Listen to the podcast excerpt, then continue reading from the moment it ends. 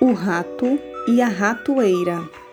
Um rato olhando pelo buraco da parede viu o fazendeiro e a mulher abrindo um pacote. Ao descobrir que era uma ratoeira, ficou aterrorizado. Correu ao pátio advertindo a todos: Há uma ratoeira na casa, uma ratoeira na casa. A galinha disse: Desculpe-me, senhor rato. Eu entendo que isso seja um grande problema para o senhor mas não me prejudica em nada, não me incomoda. O rato foi até o porco e disse: Há uma ratoeira na casa. Desculpe-me, senhor rato, disse o porco, mas não há nada que eu possa fazer a não ser rezar. Fique tranquilo, o senhor será lembrado em minhas preces. O rato dirigiu-se então à vaca. Ela, num muxuxo, disse: Uma ratoeira?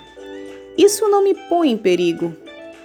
Então o rato cabisbaixo voltou para casa para encarar a ratoeira.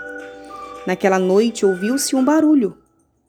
Era a ratoeira pegando sua vítima.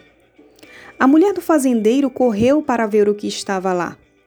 No escuro, ela não viu que a ratoeira havia pego a cauda de uma cobra venenosa e a cobra picou a mulher. O fazendeiro a levou imediatamente ao hospital e ela voltou com febre. E para alimentar alguém com febre, nada melhor que uma canja de galinha. O fazendeiro pegou o seu cutelo e foi providenciar o ingrediente principal.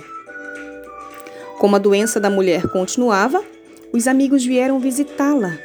Para alimentá-los, o fazendeiro matou o porco. A mulher não melhorou e acabou morrendo. Muita gente veio ao seu funeral, e para alimentar todo aquele povo, o fazendeiro então sacrificou a vaca. Na próxima vez que você ouvir dizer que alguém está diante de um problema e acreditar que o problema não lhe diz respeito, lembre-se: quando há uma ratoeira na casa, toda a fazenda corre risco. Em Gálatas capítulo 6, verso 2 diz assim: levai as cargas uns dos outros, e assim cumprireis a lei de Cristo.